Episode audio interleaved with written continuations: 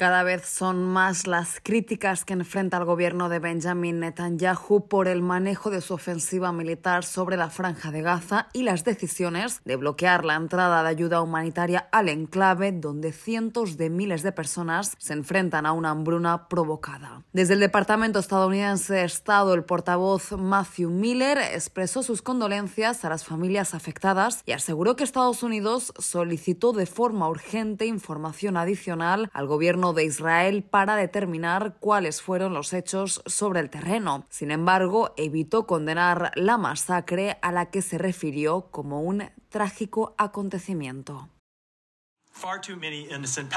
Demasiados palestinos inocentes han sido asesinados en el transcurso de este conflicto. Seguiremos de cerca esa investigación y presionaremos para obtener respuestas. Este trágico acontecimiento también subraya la importancia de ampliar y mantener el flujo de asistencia humanitaria hacia Gaza en respuesta a la terrible situación humanitaria, incluso mediante un posible alto al fuego temporal como parte de un acuerdo de rehenes.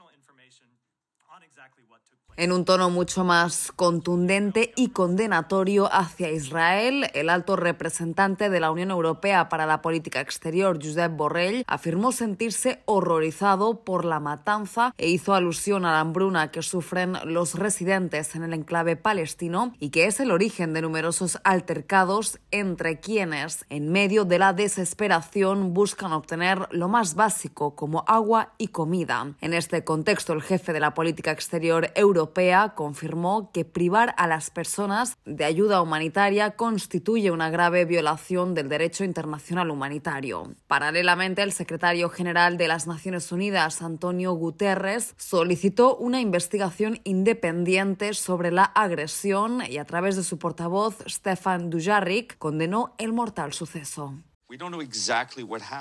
No sabemos exactamente qué pasó, pero tanto si las personas murieron a tiros como resultado de los disparos israelíes, o si fueron aplastadas por una multitud, o si fueron atropelladas por camiones, todos estos son actos de violencia, en cierto sentido, debido a este conflicto.